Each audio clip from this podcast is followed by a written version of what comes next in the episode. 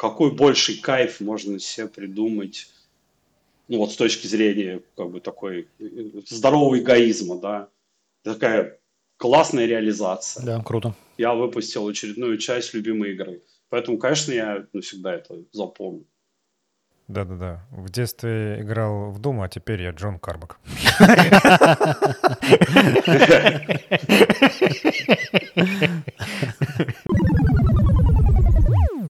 Вот еще раз говорю, сама тема вроде как руса против вечности, э, вроде поржать, но давайте разберем. Три полурослика несут кольцо, чтобы бросить его. Ну, то есть тоже, если разобраться, то...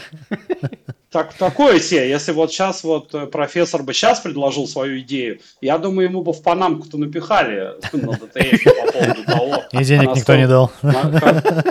Да еще бы ничего не дали, сказали бы, иди пиши там, он свои, чучело.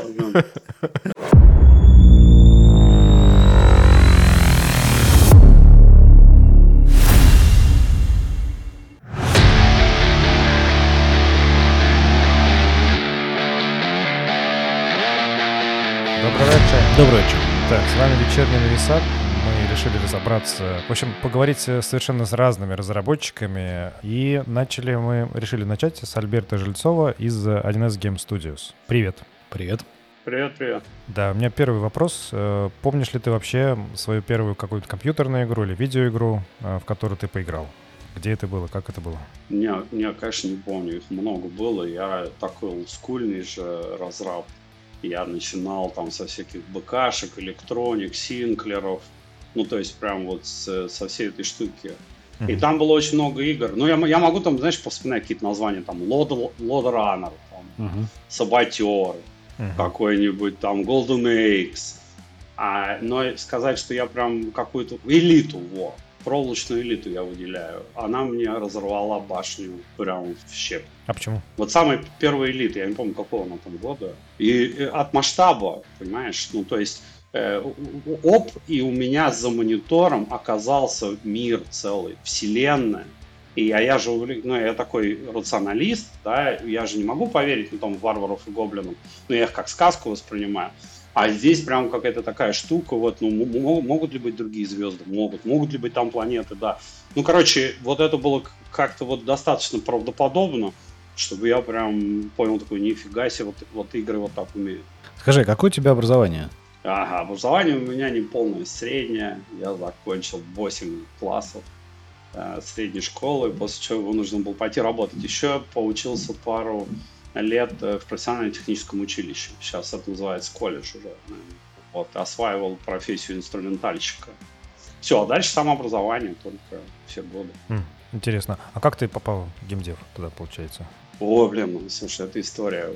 Ну, в смысле, понятное дело, что как там какой-то мальчик из провинциального города, ни о каком геймдеве я там не мечтал, это был конец 90-х. Э, это сейчас, можно так сказать, себе там хочу в геймдев, и у тебя будет какая-то там понятная дорога в геймдев, там поучись, постажируйся, в общем, понятно, что делать.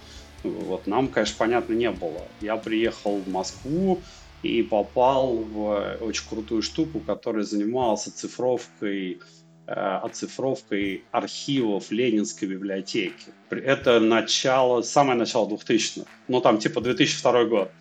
И это была вообще очень э, интересная, сложная задача, потому что все вот эти старые книги, ну там 19 века, 18 века, 17 века, они, например, очень неровные. Ну, представляешь, это толстая книга, ты ее разворачиваешь, и у нее очень большой угол образуется у страницы.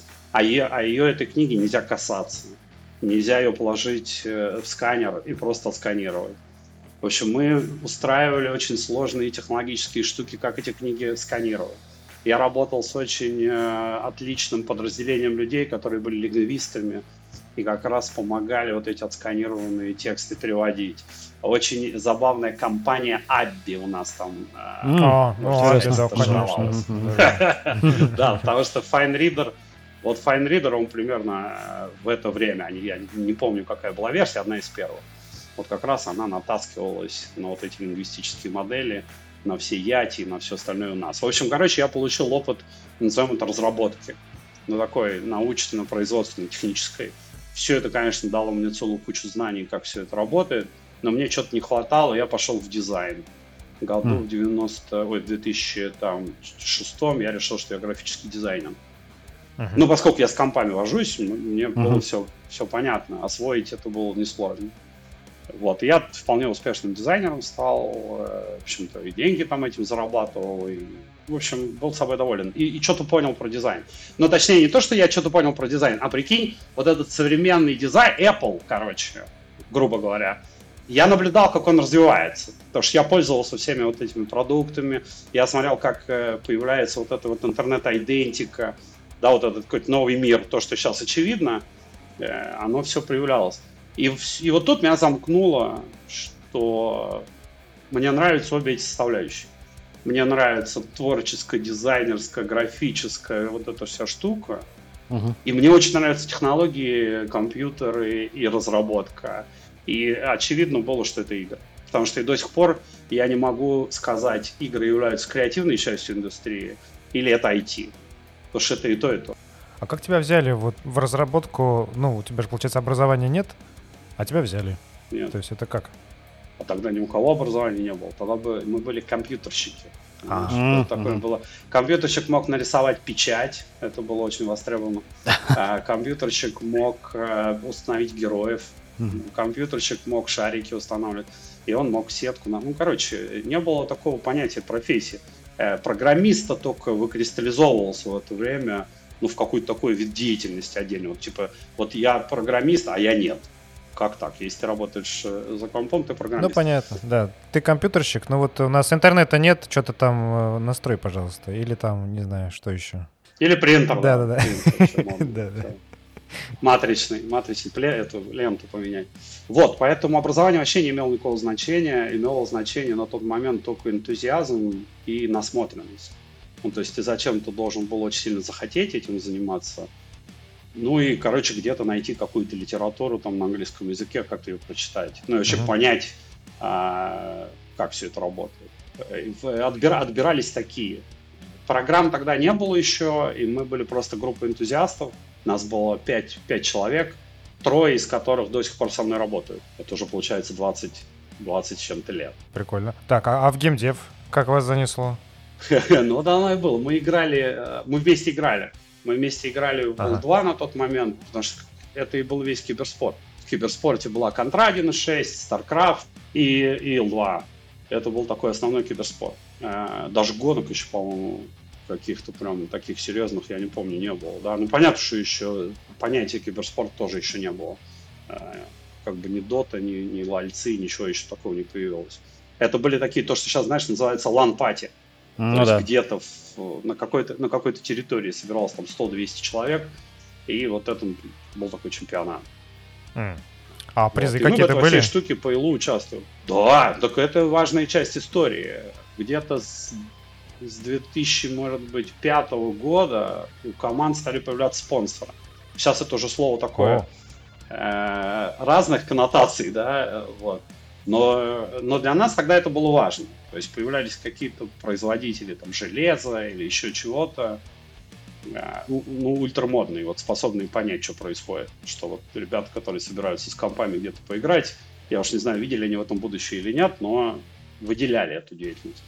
А мы, соответственно, носили какие-то футболки с их э, рекламой, как-то оформлялись и чемпионаты их рекламой. И это, в принципе, позволяло нам не очень много работать. Ну, то есть не надо было, как, э, как там двумя годами раньше, например, с утра до вечера где-то работать и заниматься хобби только по ночам. Здесь уже можно было как бы работать меньше с этих денег. Ну, больше играть, понимаешь, да? Как, как, как бы как профессиональнее, когда ты профессионально чем-то занимаешься, ты занимаешься этим больше. И это и был, это и был путь в геймдев. В какой-то момент времени удалось э, устроить что-то вроде краундфандинга в сообществе, и вот эти деньги использовать на то, чтобы начать писать первый софт.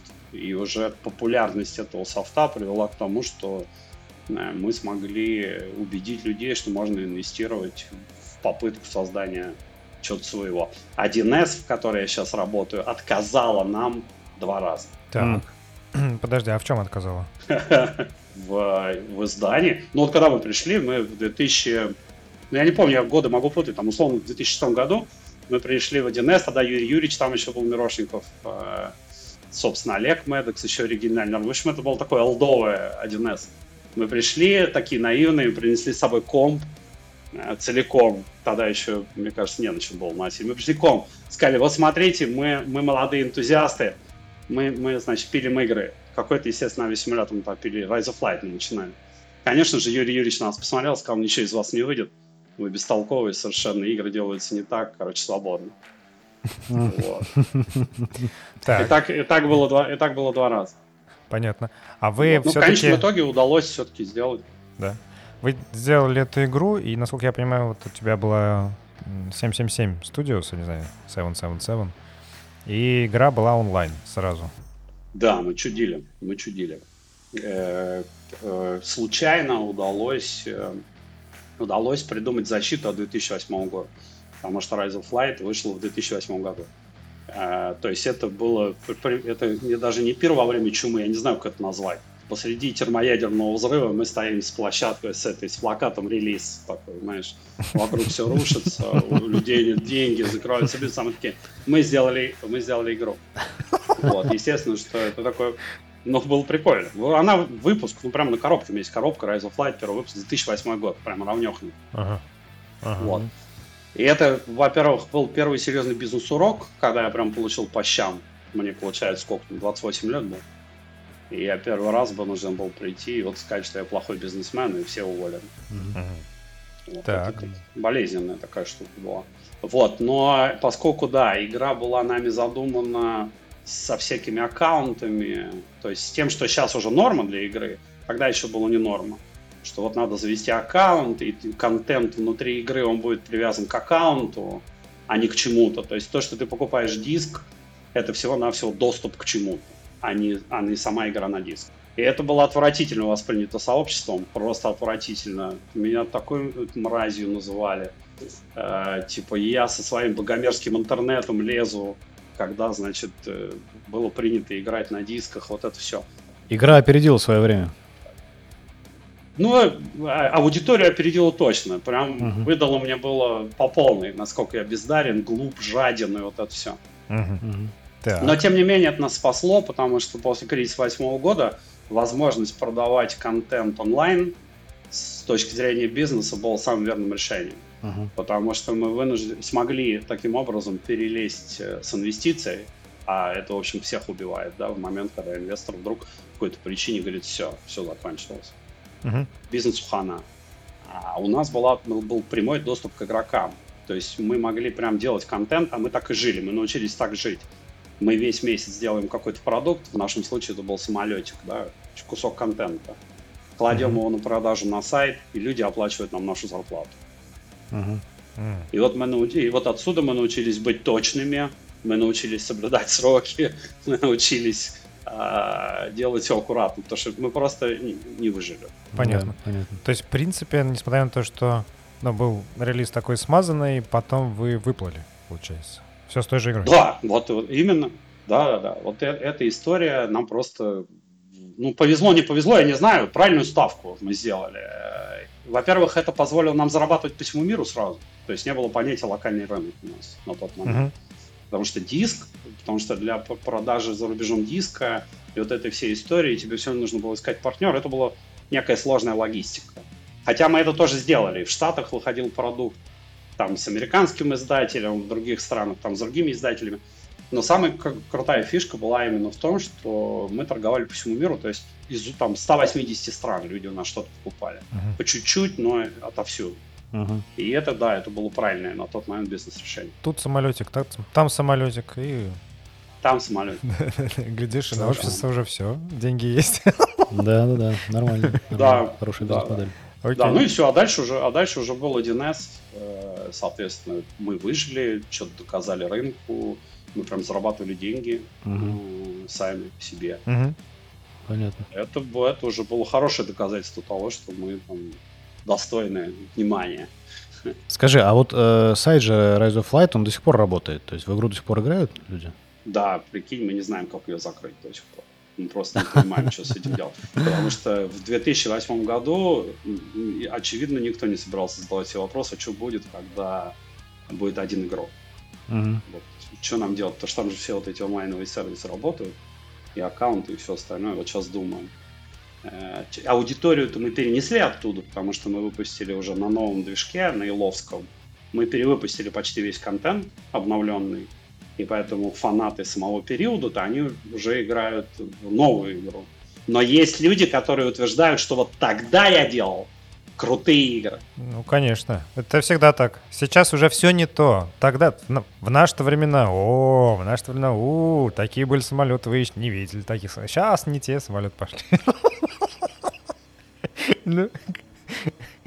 У меня есть прям целая теория на эту тему, чисто графическая, по поводу того, что сколько нужно фантазии тебе для того, чтобы дорисовать кадр. Вот это, я считаю, частично феномен любви к Инди с их упрощенной рисовкой и отсутствием mm-hmm. стремления к реализму, он, возможно, даже немножко с этим связан.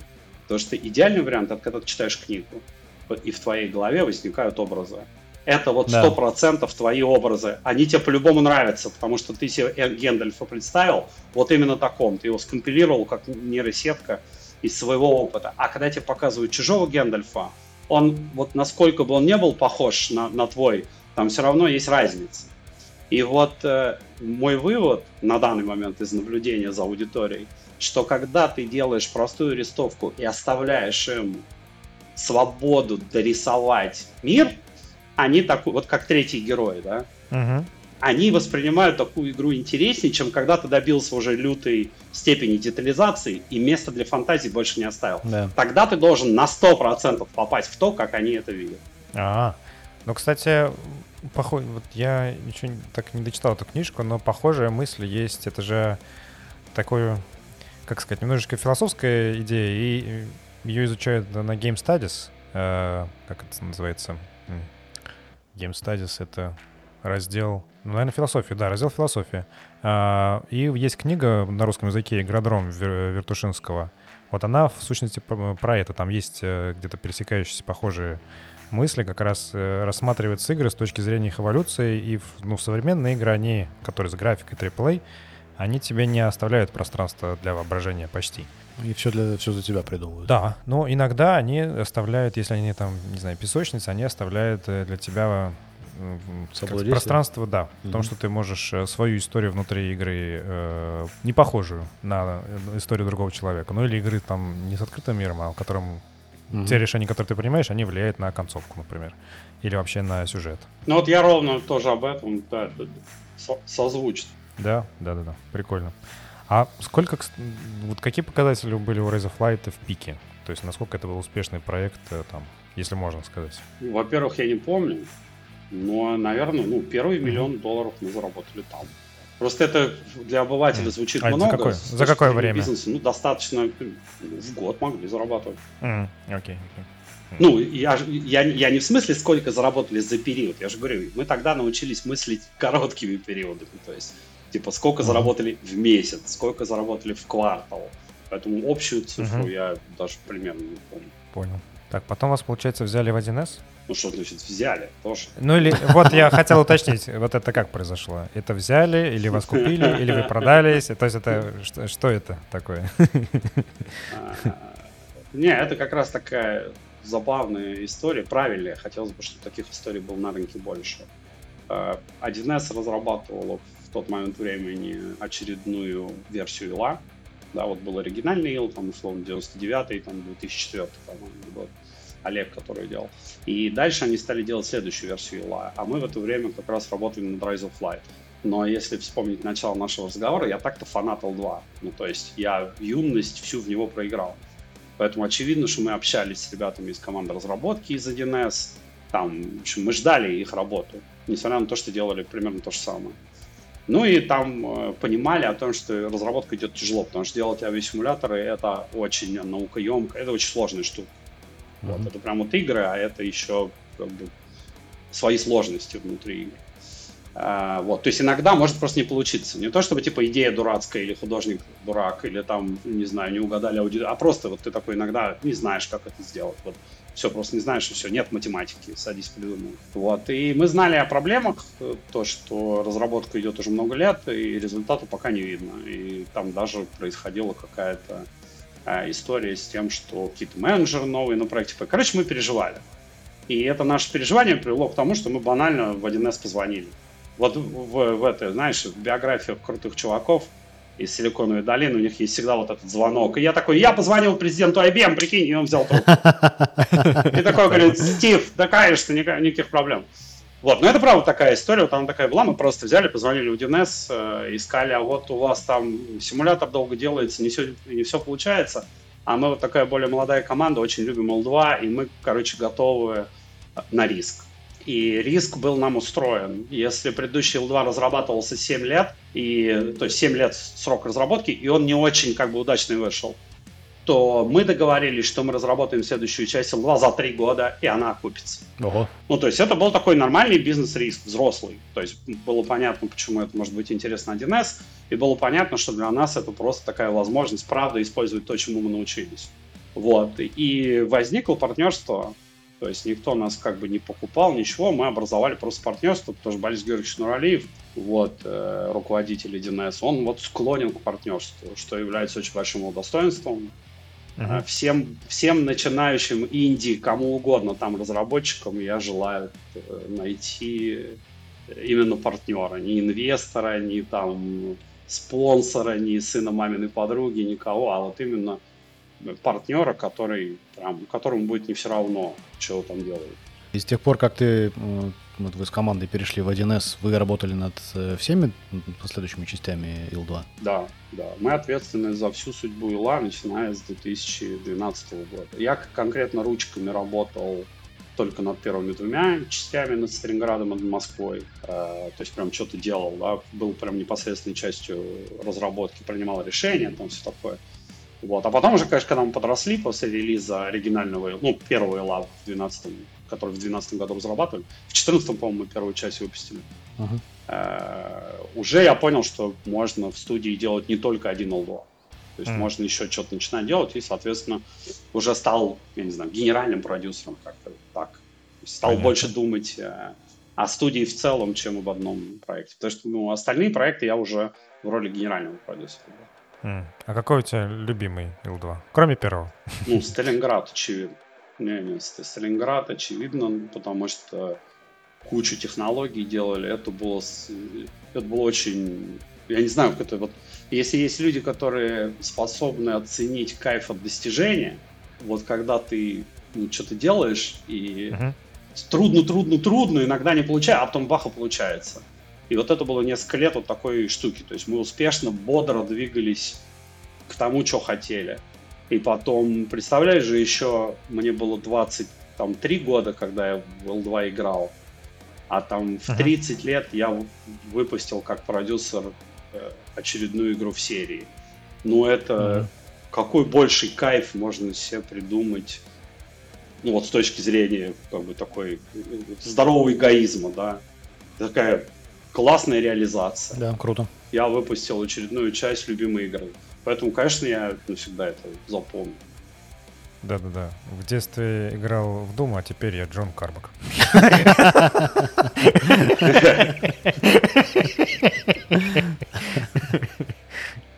Так. Вот ваша первая игра после Ил-2, это был Калибр? А, или какие-то еще... Калибр, калибр. Калибр. Ага, и ты, я так понимаю, был идеологом проекта. Или как правильно назвать, или продюсером, или кем? Виноватым. Я во всем виноват. Я главный виновник. Я не знаю, является это логи там, э, э, этим, синонимом идеолога, но если, если кто-то виноват хоть в чем-то хорошем или плохом, то, то это я.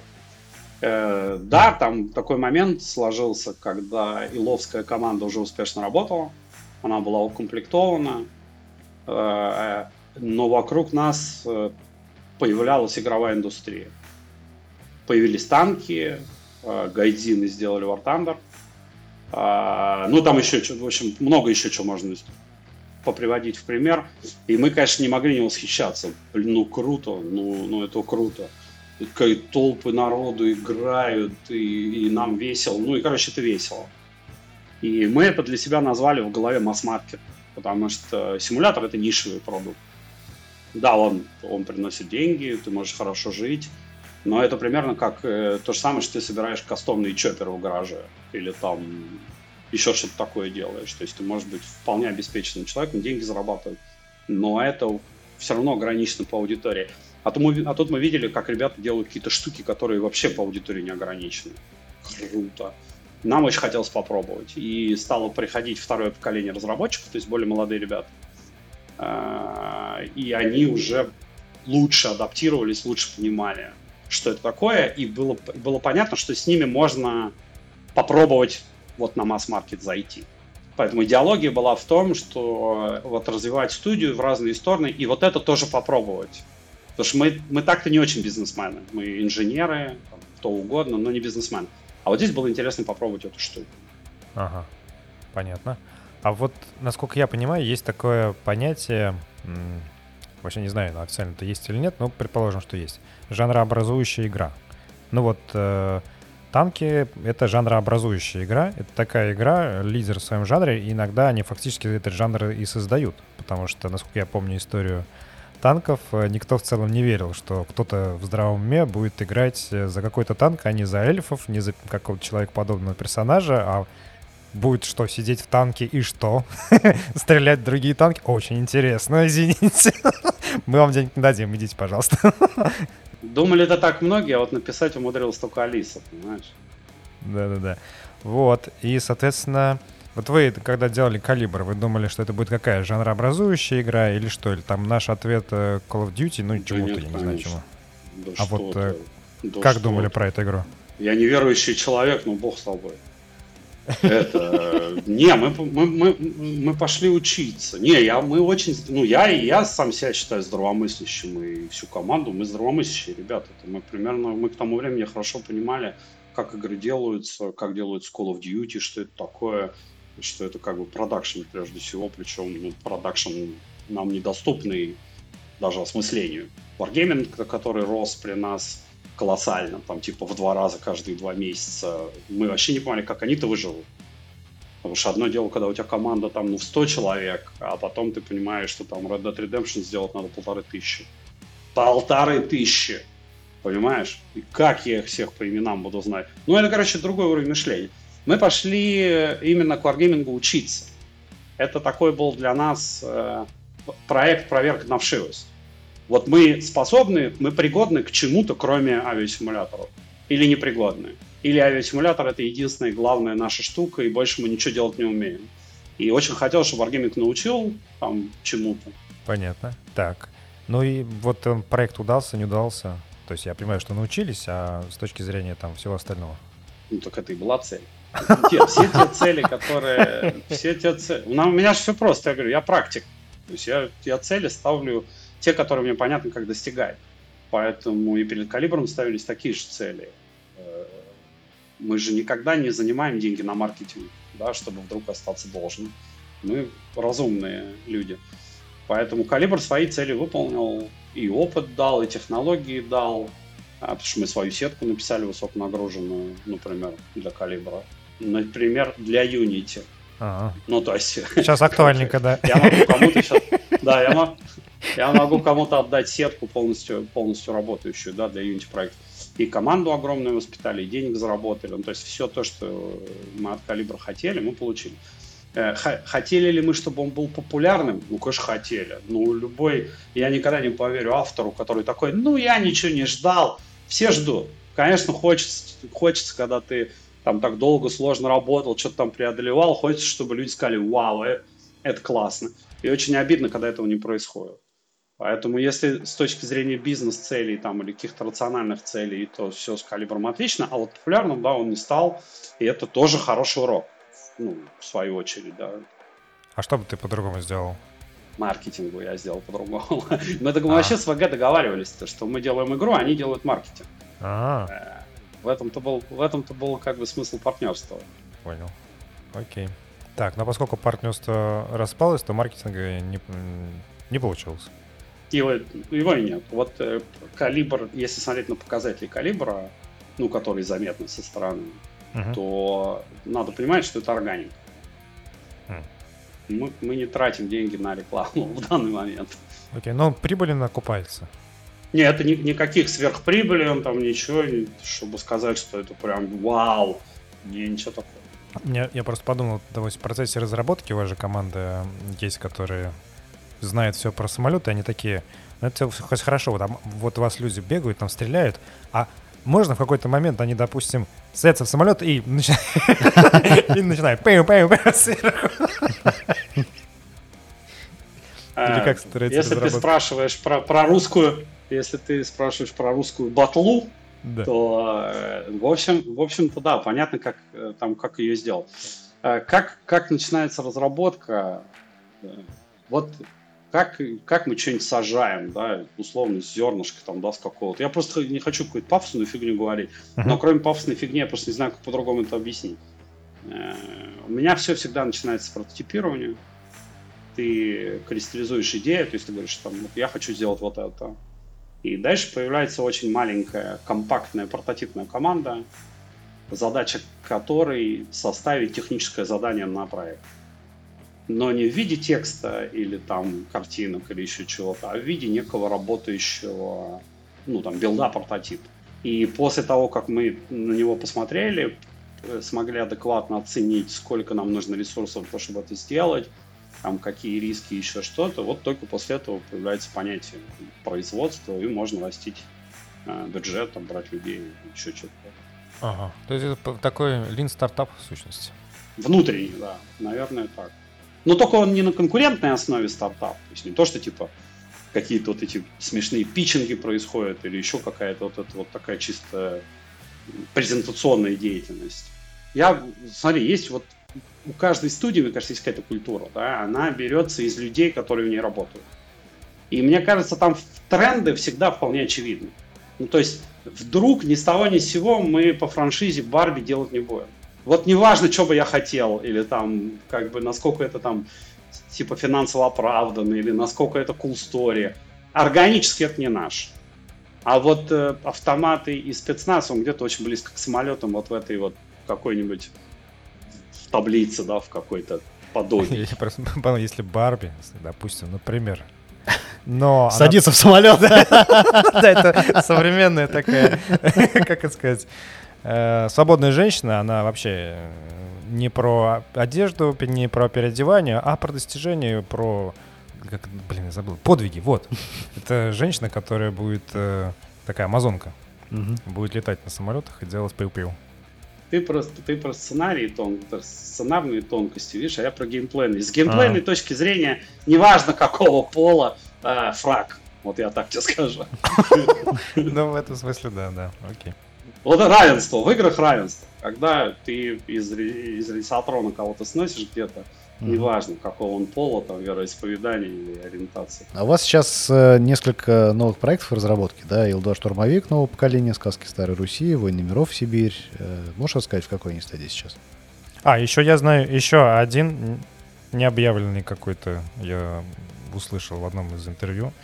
Есть, есть. Ил-2 это самая понятная история, потому что это самая ну, близкая к нам история. Там просто план разработки, мы хорошо знаем, что делать, как делать, когда делать, и в основном занимаемся только технологией. Потому что в авиасимуляторах есть такой прикол э, в исторических. Вот есть там самолет такой Як-1. Вот если сделать игру в 98 году, это будет Як-1. Если сделать в 2004, это будет Як-1. И если в 2012 это все еще Як-1, и в 2025 это опять Як-1 и тебе надо что-то другое продавать аудитории, да, ты не можешь продавать ей а, там новый геймплей, потому что геймплей у тебя такой же, ты летаешь на F1. И, э, и это такая важная, ну, важная штука, которую мало, мало кто понимает про разработку таких игр, что тебе надо всегда искать, чем удивить аудиторию. А мы ее можем удивить всегда только технологиями. Ну, то есть какими-то масштабами, новыми офигенными облаками, новой какой-то офигенной математикой симуляции – то есть в основном такие инженерные штуки. Вот. Э, это, соответственно, новый ил. Мы пока не говорили, про что он будет, скоро расскажем, пока пусть повисит в виде тайны. А, соответственно, сказки. Сказки это тоже так, как бы, да, просто не объяснишь. А, мы прекрасно понимаем, что аудитория ждет, когда мы говорим, мы делаем игру по сказкам Старой Руси, а аудитория ждет, ну, некий ведьмак. Вот усредненная. Ну да, да, конечно. конечно. Угу усреднен. То есть какую-то классную, крутую, офигенно сделанную трехмерную там РПГшку, что угодно. Э, очевидно, мы не способны ее сделать. Потому что если бы мы были способны сделать Ведьмак 3, то покажите мне Ведьмак 1 и Ведьмак 2. Правильно? Э, то есть, когда я поиграю в Ведьмак 1, скажу, ну, так, такое себе, да, Ведьмак 2 будет лучше, чем Ведьмак 1, и тогда я поверю, что можно делать Ведьмак 3, который будет круче, чем Ведьмак 2 и, возможно, хитом. Я не видел от, от нас ни Ведьмака 1, ни, ни Ведьмака 2. Поэтому логично, что я рассудил, что открывать в студии, которые специализируются там, на авиасимуляторах или теперь уже онлайн Э, шутерах направления фэнтези нужно аккуратно. Поэтому э, сказки это будет, скорее всего, не одна игра. И вот к этой большой игре мы будем подходить, воспитывая, создавая команду, создавая там технологии и все остальное.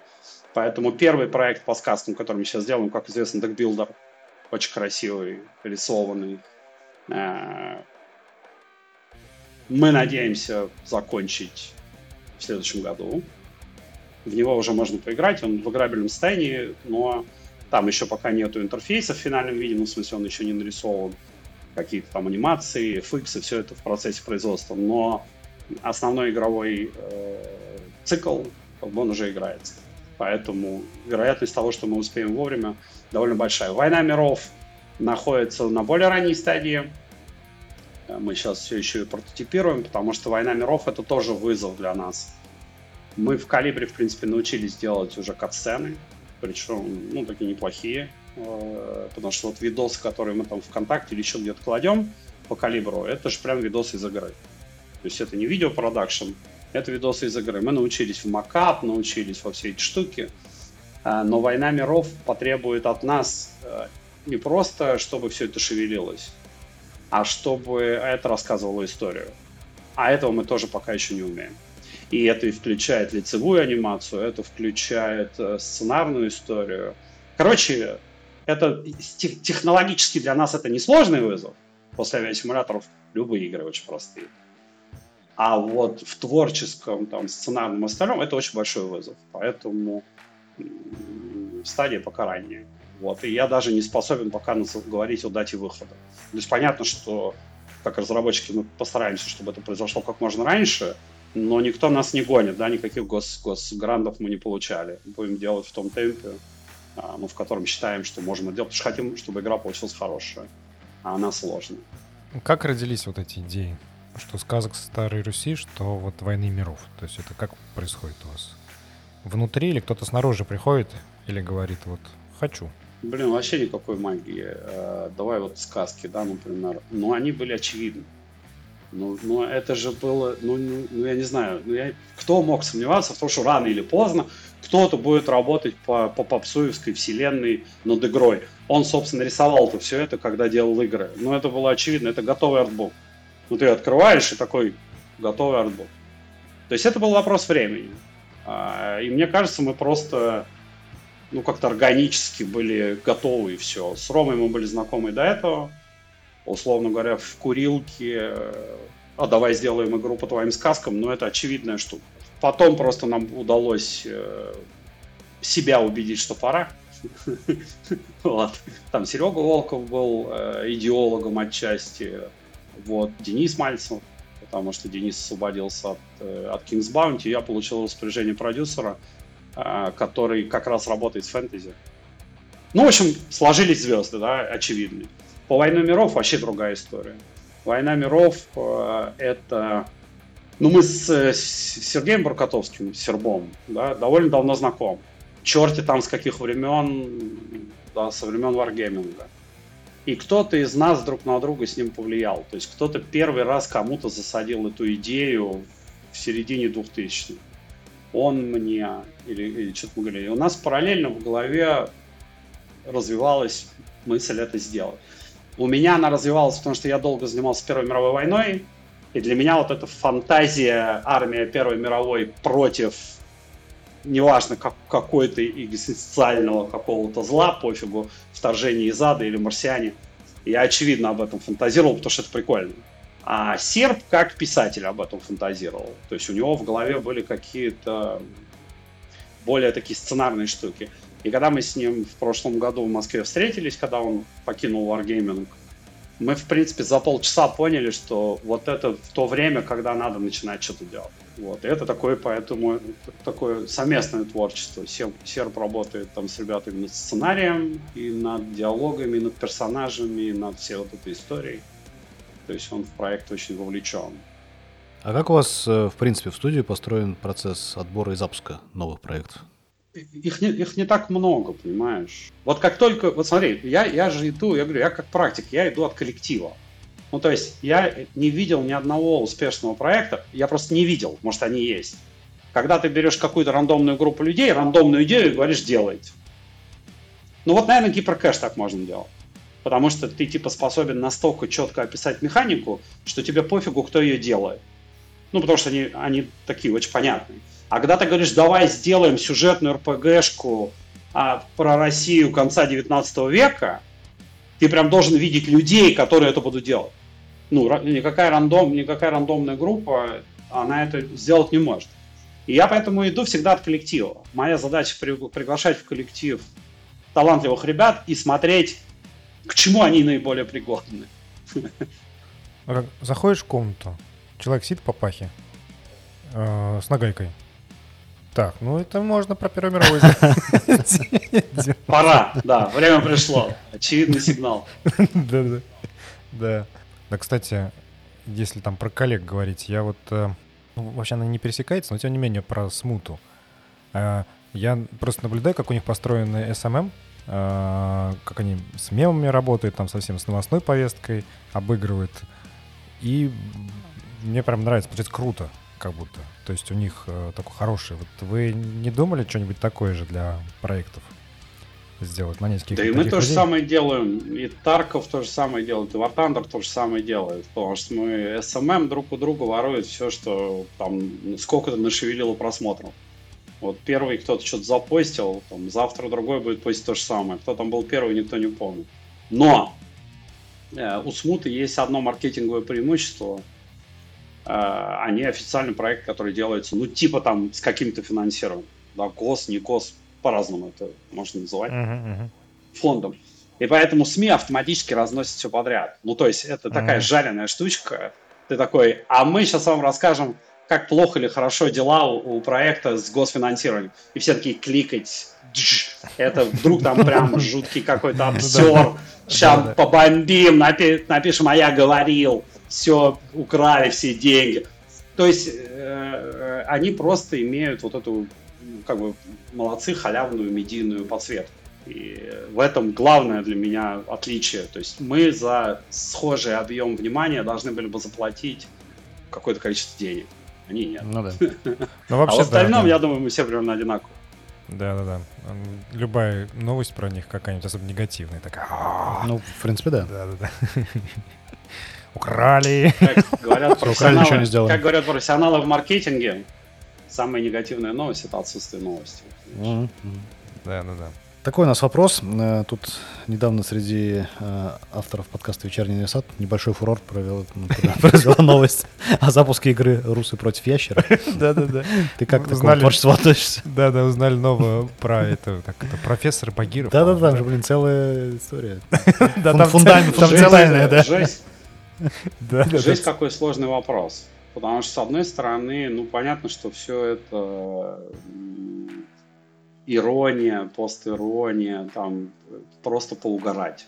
Да, uh-huh. какая-то тема поугарать. И, конечно же, можно воспринимать это с этой стороны. А с другой стороны, мы видим рождение сеттинга. Прикинь, вот прям при нас из какого-то условно интернет, ну не мимаса, а из интернет-движения органически рождается сеттинг. Офигеть вообще. И он уже обладает uh-huh. какими-то формами. И uh-huh. не, несмотря на то, что вот еще раз говорю, сама тема вроде как русы против вечности, то есть вроде поржать, но давайте разберем. Три полурослика несут кольцо, чтобы бросить его. Ну, то есть тоже, если разобраться, то так, такое себе, если вот сейчас вот э, профессор бы сейчас предложил свою идею, я думаю, ему бы в Панамку-то напихали на ДТФ по поводу того. И денег никто не дал. Да еще бы ничего не дали, сказали бы, иди пиши там, он свои, чучело. Вот, э, поэтому вот, вот, вот здесь для меня это такая неоднозначная штука. То есть я чего боюсь? Я боюсь, что кто-то ушлый попробует на этом срубить бабла, и мы получим минус в карму. Мы — это игровая индустрия. Потому что к нам и так uh-huh. осторожненько относятся, да. И вот сейчас кто-то какое-то говно выпустит, и нас всех опять заклеймят, скажут, вот вы все там без руки твари, бабло э, только стрижете и говно делаете. Вот этого я боюсь. Я бы хотел не допустить этого. Ага. Но если представить себе, что кто-то талантливый, достаточно талантливый, сумеет на всей вот этой постиронии построить доморощенную вселенную, плюс-минус с экспортным потенциалом, потому что в Вархаммере, в оригинальном Fantasy Battles, тоже вообще-то два континента ящерами населено, и они там, по-моему, я не помню, с эльфами, что ли, э, сражаются. И ничего нормально. Э, то есть вот у меня вот такое, понимаешь, смешанное отношение. Есть восторг и есть очень много опасений, не будет ли из этого сделано просто говно. Я вот пытаюсь понять, э, ну, насколько они серьезно это делают, но в том смысле, как... Если mm. там продукт какой-то. Да, то, то есть понятно, что вот есть такой категория игр, я не знаю, как это назвать, э, ну, типа купить, чтобы поржать. Угу. Вот. Э, они стоят недорого, там, ну, не знаю, сколько, 99 э, центов, грубо говоря. Ты просто покупаешь, там тебе в сущности не важно, на самом деле, там, какой геймплей. Да. Ты чисто вот э, ради лузов и мемов каких-нибудь э, и каких на, на стриме, допустим, что-нибудь показать смешное, чтобы разлетелось, не знаю, в ТикТоке. А, с одной стороны. А, с другой стороны, какую-то копеечку они получают. И вот когда это, ну, я, пытаюсь, я просто пытаюсь понять, когда будет поворотная точка, потому что, ну, вот ты, окей, делаешь по приколу, по приколу, по приколу, а тут тебя выстреливает. И тебе нужно уже не по приколу. Нужно уже как-то серьезно что-то делать. Держу, держу за них кулаки. Ну вот я говорю, сейчас все зависит. Я не знаком с ребятами, да, э, поэтому ничего вообще не знаю. Соответственно, но надеюсь, что внутри достаточно задора и таланта. Вот больше ничего не знаю. Будет жалко, если вот такая, такое событие, как рождение я забыл, как называется в этом, в графике Лестра был. Материализация чувственных желаний произошла. Вот. Да-да-да, хорошо. Вот будет круто, если, если они сделают из этого большую историю. А если, ну, как бы не смогут, ну, жаль. Вспомнил сейчас один проект, на самом деле, который, там даже название построено по похожей модели, он, правда, не на, не на основе мема, но точно для лузов. И игра вышла, наверное, лет 15 назад, может, 20 даже. Называлась «Сталин против марсиан». Это стратегия. Да, да, я помню.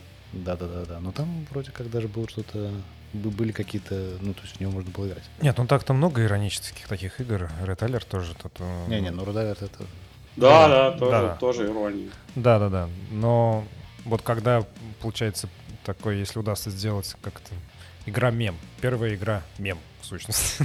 Ну, кстати, интересно. Ну, я говорю, рождение. На самом деле не первая. Ладно, первое в российском сегменте, давай ну, так да, сказать, в русскоязычном да. сегменте. Я, я такого не помню. Ну да, ну я не, среди иностранных игр тоже не знаю, но с другой стороны мы не копали туда. Не копали, да. Я хотел тогда спросить тебя немножечко чуть-чуть про официальную повестку. У нас такая российская игровая индустрия после всем известных событий, как бы сказать-то помягче, обеднела. Но при этом сейчас уже появилось э, целых три игровых ассоциации разных.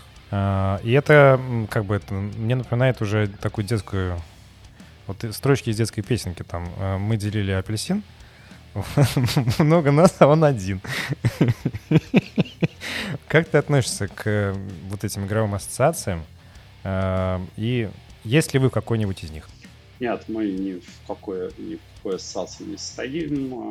В общем-то, наверное, потому что у нас просто работающий бизнес есть, когда ты можешь быть независимым, ну, наверное, всегда стоит быть независимым. Потому что, ну, наверное, в этом весь смысл свободного рынка, там, и всей вот этой истории с заработанием денег э, для того, чтобы иметь собственное мнение. А ведь ассоциация, она зачем-то нужна, правильно? То есть, если ты в нее вступаешь, ты преследуешь какие-то цели. Очевидно, что все ребята, которые ищут финансирование сейчас на любые там свои фантазии проекты, они будут вступать во все подряд драм-кружок, кружок по фото, мне там еще и петь охота, вот вся вот эта история. В надежде, что где-то что-то э, обломится, да. А, а смысл существования ассоциаций, наверное, для того, чтобы укрупниться и быть более заметными. Ну, знаешь, вот как все животные, когда их напугать, они там увеличивают свой размер, там встают на задние лапы, топорщат шерсть, чтобы, значит, быть для, ну, как сказать, для всех больше размером.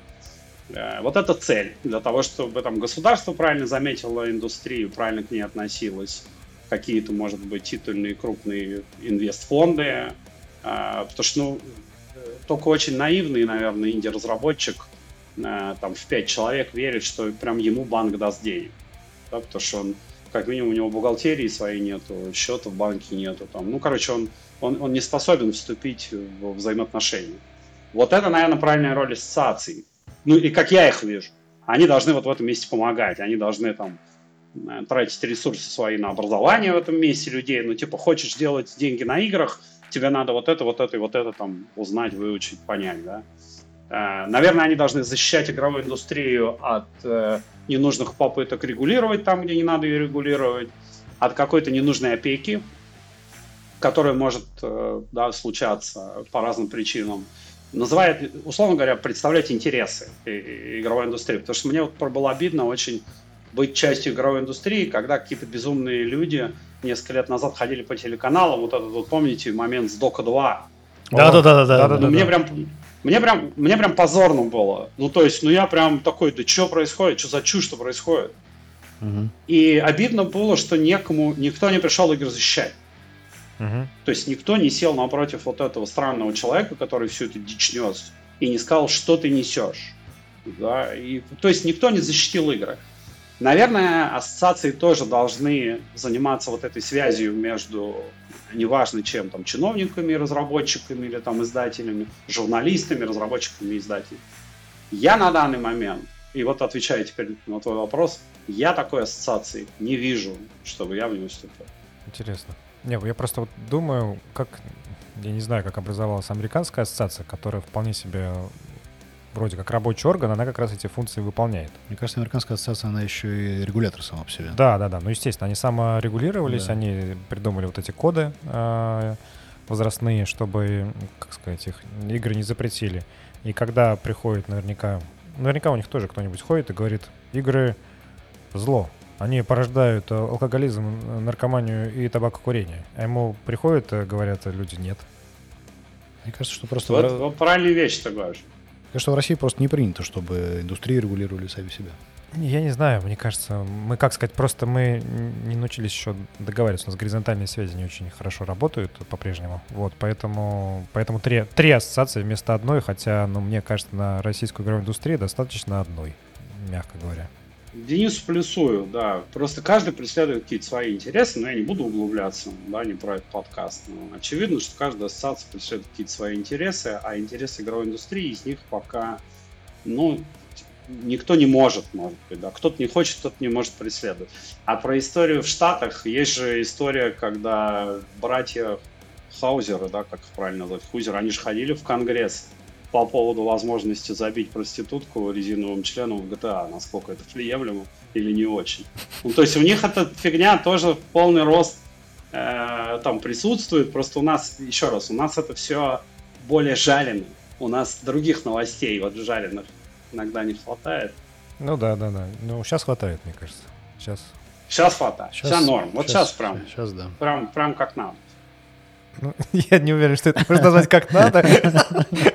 Но про игровую индустрию, конечно, тут э, можно не вспоминать. А, кстати, еще вот.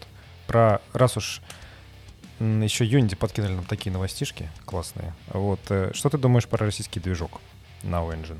А, опять сложный вопрос. Почему? Потому что я разработчик собственного движка. То есть я не теоретик, я практик. Я когда-то сел, разработал свой движок, он у нас есть, собственно, весь L2 на нем работает, и там еще много чего на нем работает. Просто это либо не игры, либо не доходит до, до игр. Вот, то есть я знаю, что такое движок, и поэтому я ничего по этому поводу не думаю, ибо со мной еще пока никто не советовался. И это меня удивляет, потому что на всю нашу страну движки не так много народу в свое время сумело сделать трехмерные и комплексные, я имею в виду. То есть не просто какую-то там частную задачку порешать, а вот что-то большое. Нас не так много. Это вот Боротва, по-моему, из Перми, да, Uniengine, я не помню. Да-да-да. да. А, откуда? По-моему, они из Перми. Или... Нет, мне кажется, из какого-то другого вот, города. Но... Вот мы... Им... Ну, могу путать. Точно не из Москвы. Ну, нет, не, не из Москвы, нет. Вот, соответственно, у нас свой движок был вот из современных. Что-то было у Алодов, насколько я помню, потому что Алоды, по-моему, тоже на своем движке выступали. Uh-huh. И когда у тебя в стране, условно, три движка, а у Гайдзин? как минимум к одному Гайдин тоже точно, Dagor Engine, абсолютно 100%. Я просто не знаю, здесь они, там. А. Я, угу. я знаю точно, что Юни здесь, а Лоды здесь, и мы здесь. Вот, а как там, как бы, гайдины, я просто в, в дискурсе не слышу, чтобы они пришли и сказали, а вот у нас там Dagor Engine, вот мы тоже хотим его предложить. Ну, я да. такого не слышал. Ну да.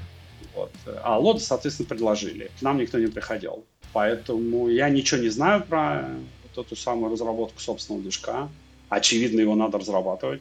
И даже не, дело не в СВО там, и не в русофобии, или там вообще и не в санкциях, а дело исключительно в доступности и всем таком. Потому что, ну вот, э, что показали события, которые сейчас происходят?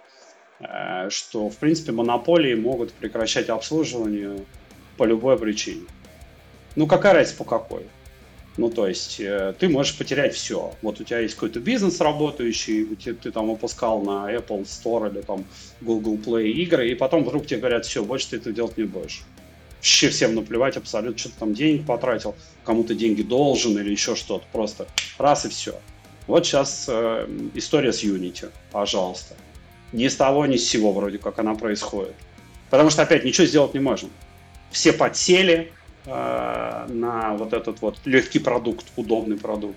Стандартная капиталистическая, ну, как это в учебниках описано, когда ты э, да. как-то, э, не то чтобы монополист, ты зарабатываешь там, у тебя 80-70% рынка, что ты делаешь? Ну, ты берешь, просто поднимаешь цены и все. А что? Все так, все так.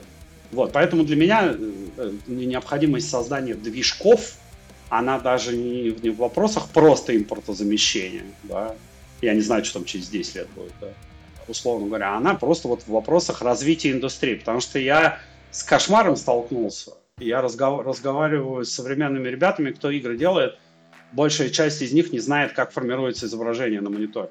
И как бы, с одной стороны, это вроде как неплохо, потому что я езжу на современном автомобиле и тоже, в общем, масло в коробке руками-то не меняю.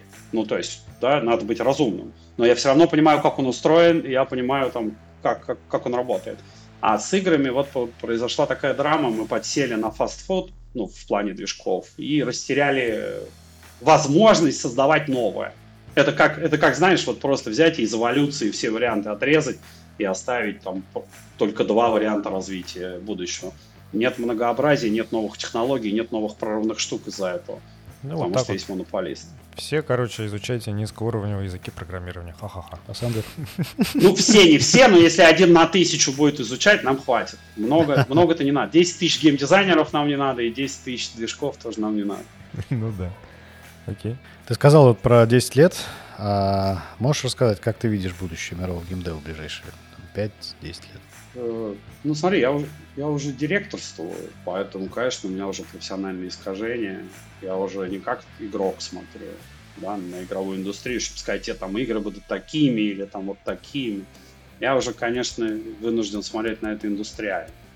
И 10 лет, наверное, очень большой горизонт. Я не возьмусь, потому что 10 лет назад, э, если я обращусь к себе, каким я был 10 лет назад, о мой бог, насколько я был бестолковым просто дичь. Э, и поэтому и 10 лет вперед тяжело смотреть. Но точно можно предположить какую-то форму рецессии, потому что явно рынок перегрет во всех отношениях. И сигналов на это много. И сокращение персонала, как следствие сокращения неразумных расходов. И вот этот череда покупок, слияний поглощений, она тоже, очевидно, была довольно бестолковой. И вот этот весь оптимизм, который мир испытывал по поводу игр как бизнеса, он обязательно должен закончиться отрезвлением. И вот мы находимся где-то либо в процессе, либо на пороге этого отрезвления. То же самое, я уверен, происходило до этого со всеми мультимедиа индустриями. Да? И был период, когда кино было другим, когда это было главное развлечение людей. А потом вдруг оно стало таким ленивым. Ну, посмотреть что-нибудь в интернете, серичку так потыкать, да, кнопку.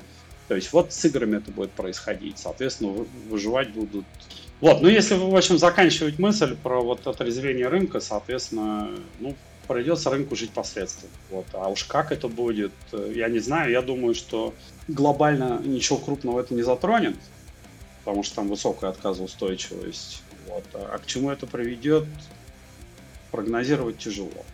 Ну, ничего, никаких дум сценариев там или наоборот слишком оптимистичных сценариев я не вижу. Игры точно вошли в жизнь человечества, но во всяком случае того, который пользуется вычислительной техникой, а, заняли свое прям железное место.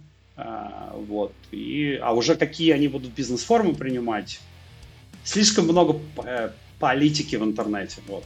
Mm. Что вы предсказали. А в России? Тоже ближайшие 5-10 лет. В России попонятней, э, потому что вы, ситуация вынужденная, и из-за этого она значительно более кристальная. Э, нужно... Что нас ждет? Ну вот э, нас ждет два контура. Внутренний контур, потому что Wargaming когда-то вообще-то показал, что российский рынок это вполне себе десятки и сотни миллионов можно здесь зарабатывать. Пожалуйста да, Wargaming всегда и, в общем, не скрывал о том, что он в России зарабатывает больше, чем за рубежом. Uh-huh. Поэтому говорить, что здесь типа рыбы нету, и это какие-то неправильные люди, и они там что-то ни за что не платят, это все чушь. Надо просто научиться сделать так, чтобы локальный рынок в это играл. Э, потому что, возможно, это какие-то какие особенности должны быть у этих игр. Я не знаю. Это первое. Э, с другой стороны, в интернете пока никаких границ нету. И мейджоры как рекламировались на Россию, так и рекламируются. Поэтому сказать, что в России геймдеву как-то станет проще конкурировать, это не так. Э, Call of Duty, когда будет выходить, или вот Starfield сейчас выходил, Рунет был завершен Starfield так же, О, как, да. э, другие, как и другие сегменты интернета. То есть сказать, что типа в России можно делать что угодно и это купят, чушь полная. То есть нам придется, соответственно, заниматься вот этим вот вопросом поиска идентичности. Я вот так поэтично скажу. До 2022 года существовал геймдев с русским акцентом, а теперь придется появиться русскому. То есть э, вот был такой просто геймдев, который как в кино как-то там был чем-то средним между какими-то мировыми трендами, да, какими-то, может быть, чуть-чуть нашими особенностями. А, а теперь придется придумать вообще свое, свой подход к этому всему. То есть, Мы в процессе. То есть ты имеешь в виду, что вот как бы будет такой локальный гейм, ну, время, продукты э, ориентированные на локального потребителя, ну, то есть конечно, на россиян, конечно, грубо говоря. Конечно, и, конечно. и, ну, выходцы из России будут продолжать делать продукты, ориентированные на, назовем это, глобальный рынок. Ну, вот. Конечно. Только теперь это все, ну, то есть поскольку поток денег на аутсорс в Россию очень маленький, то будет переформатирование с оказания услуг э, западной индустрии, как это было до этого, э, такой тип заработка, на попытку создания своих продуктов. Вот что я имею в виду. Вот хочешь, не хочешь, потому что единственный способ заработать будет что-то потребителю предложить, продать. То есть B2B услуги, прежде чем их накопится, чтобы с них жить, пройдет какое-то время. Ну, знаешь, как вот это вот там сначала появились грибы, потом растения, потом животные, там, и вот это все по очереди. И второй вызов, который нас ждет, это БРИКС у нас же, да, случился. А БРИКС это, например, Китай. И Китай это огромная развитая игровая индустрия, которая по масштабам, ну просто вот она несопоставима с нашей. И вот мне тоже интересно, что будет. Мы сумеем, а мы сейчас уже встречаемся с китайскими разработчиками, ну, в действительности очень активизировалось с 2022 года вот, вот эти связи, да, мы с ними общаемся. И я не знаю, что будет. Будем ли мы создавать какой-то сплав индустрии совместный, где вот это умение китайцев великолепно что-то масштабировать, а мы будем соединять с нашими какими-то инженерными скиллами и, может быть, какими-то идеями, да, потому что они хорошо копируют, и они сами об этом говорят, такой copycat бизнес. И мы получим какую-то такую новую прикольный сплав, да, когда у нас часто бывают хорошие идеи, но мы не умеем это делать в масштабе. Mm. Ну да. Бах и, бах и получится, интересно. Или нет, или этого не будет, и произойдет просто поглощение. Придет большой э, китайский геймдев и просто заместит западный геймдев, потому что все простроено.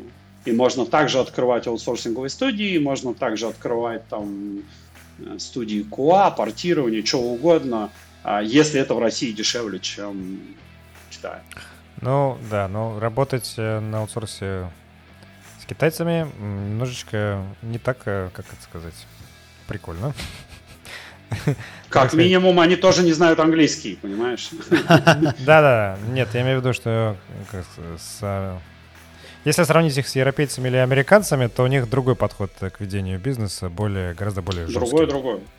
Э, но, с другой стороны, нашему-то могучему российскому одухотворению, может быть, чуть-чуть жесткости-то иногда и, как бы и не повредит. Ну, если это можно вообще совместить.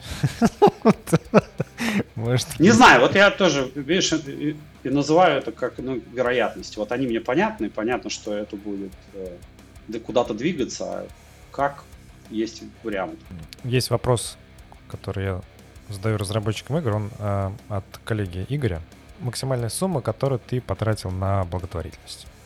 Если под благотворительностью подразумевать отсутствие коммерческого интереса и безвозмездность, несколько миллионов за один раз могу, бывает, могу потратить. Рублей, рублей. А на что, если не секрет? То есть это какой там проект? Ну, здесь не буду, иначе тоже не будет благотворительности. Зачем? Это такое мое, мое. Хорошо. Так. Понятно. И у нас еще есть два э, вопроса от нашего другого подкаста «Корешки». Да, про книги. Про книги и литературу. Первый вопрос. Книга, которая тебя изменила до неузнаваемости. Блин, ну это такой, понимаешь, вопрос с подвохом. Ну, то есть, когда мне было 14 лет, или сколько там, 13, а может и меньше, я прочитал какое-то произведение Муркока. Какую-то лютую чушь, ну прям дичь какую-то. Ну, в здравом уме я сейчас второй раз это читать не буду. Но как-то, как вы понимаете, на, на, на мозг э, там 12-летнего подростка это оказало влияние колоссальное. Офигеть, я прочитал фэнтези, вообще это было круто. Но глупо же считать, что это как-то изменило меня как личность. Нет. А уже когда, мне кажется, ты понял э, что-то в мире, то уже произведение литературное не может на тебя так повлиять. Ну да. Ну, без, вот я, с другой стороны, могу много таких книг э, назвать, которые меня сильно повлияли. И, наверное, не всегда, с моей точки зрения, сегодняшней, в хорошую сторону. Например, э, этот Горький, где-то, мне кажется, рассказывал. У него есть произведение, вот это вот трилогия там про детство жутчайшая книга, на мой взгляд. Вообще не надо ее детям давать читать. Потому что там, э, как сказать, ну, такие вещи говорит, которые впечатлительным людям могут, э, ну, могут очень сильно повлиять, с одной стороны. С другой стороны, я думаю, ну, может, я просто оправдывал так. То есть, что, как это, отношение мое к женщинам и девушкам, оно было такое несколько чересчур более восторженное, чем должно было быть. Вот. И за это у меня были долгое время проблемы. Вот. А с другой стороны, может, я просто так придумал себе такое оправдание и на, на Горького свалил, благо он мне что-то не может сказать, я вообще ни при чем. Я говорю, это ты виноват. Не, ну знаешь, это же, это же как во время занятия вообще любыми историческими науками очень сложно перенести себя там в тот мир или в тот период времени, когда какое-то произведение создавалось. То есть мы же все равно его оцениваем с точки зрения там нас уже современных и как бы, очень сложно представить себе, как мыслили люди, которые жили там в этот период или оказались в этой ситуации. Это такое жалкое подобие. Для них что было что-то нормально, что неприемлемо для нас, и ровно наоборот. Ну, ну, может быть, с Горьким, мне кажется, расстояние не такой большой, честно говоря, а вот, вот литература постарше, там, да, какой-нибудь Гильгамеш. Там со времен Гильгамеша много изменилось. Почти все. Окей. Так, а тогда, ну, последняя книга, которая произвела на тебя впечатление какое-то большое. А, ложная слепота. Так, это что за книга? Это, я могу попутать автор Питер Уотс, по-моему. Mm-hmm. Слепота — это научная фантастика, э, на, самая сильная. Одно из, мои, по моему личному мнению, одно из самых сильных научно-фантастических произведений и с точки зрения вопросов, которые оно там задает, с точки зрения того, как автор все это выписал. Окей. Ну тогда последний вопрос. Что ты пожелаешь вот молодому разработчику игр в России? Хочет разрабатывать игры и нужно какой-нибудь ему совет. Да я прям, бывает, лекции иногда читаю, то есть в том смысле, что у меня не меняется мое отношение. Там, даже, в общем, неважно, в России или не в России, абсолютно одинаковые проблемы и ошибки они совершают.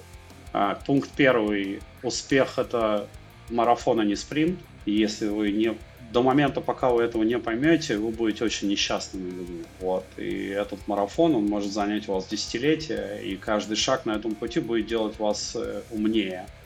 И надо только суметь это пройти. Это первое. Второе, все истории успех чушь, э, и они точно не могут восприниматься как э, указание к действию. Да, это ошибка выжившего, не более.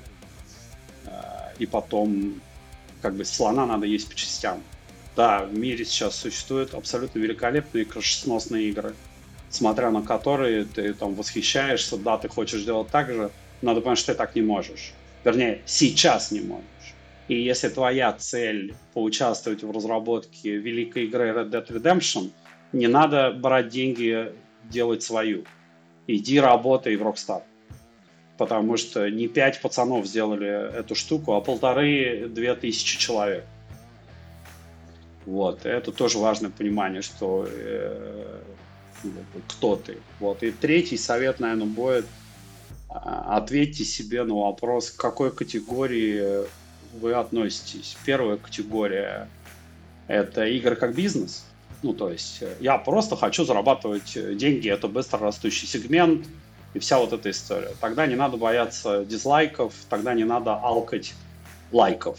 Да? Ты просто делаешь бизнес. Потому что если ты ошибешься, и ты в действительности про другое, будет больно. Второе. Ты творец, и у тебя есть творческое заявление, которое ты хочешь донести до мира. Неважно, что это визуальное что-то, сценарное, еще что-то. И тогда ты должен действовать иначе. Тогда, возможно, стоит принести в жертву что-то другое. Например, бизнес. А, потому что очень редко кому удается это совместить. Или третья категория – это люди, которым вообще не надо делать игры, потому что в последние там 15-20 лет появилась игровая культура. Это в действительности очень много разных людей. А, можно встретить человека, на котором футболка с э, принтом из игры, да, из какой-то.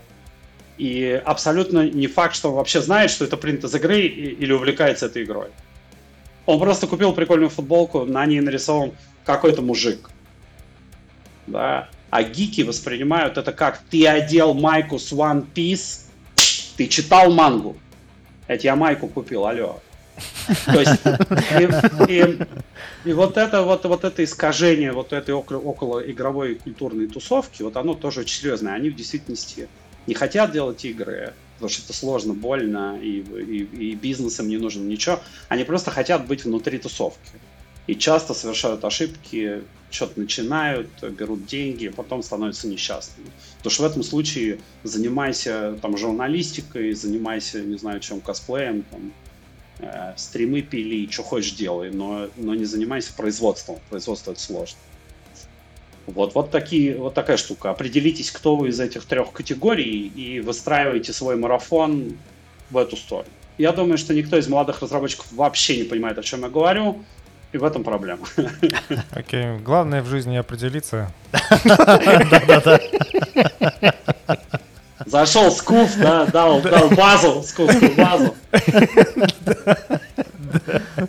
Окей. Так, Класс. ну ладно, спасибо большое. Спасибо. Было очень интересно. Спасибо вам, ребят. Подписывайтесь на наш подкаст, высылайте своим друзьям. Что еще? Комментируйте. А, комментируйте, обязательно комментируйте, конечно. Это очень важно. Оставить свое мнение. Э, мы стараемся все комментарии читать. Несмотря на то, что уведомления нам не приходят со всех платформ. Но мы делаем все возможное. Всем спасибо. Пока-пока. Пока-пока.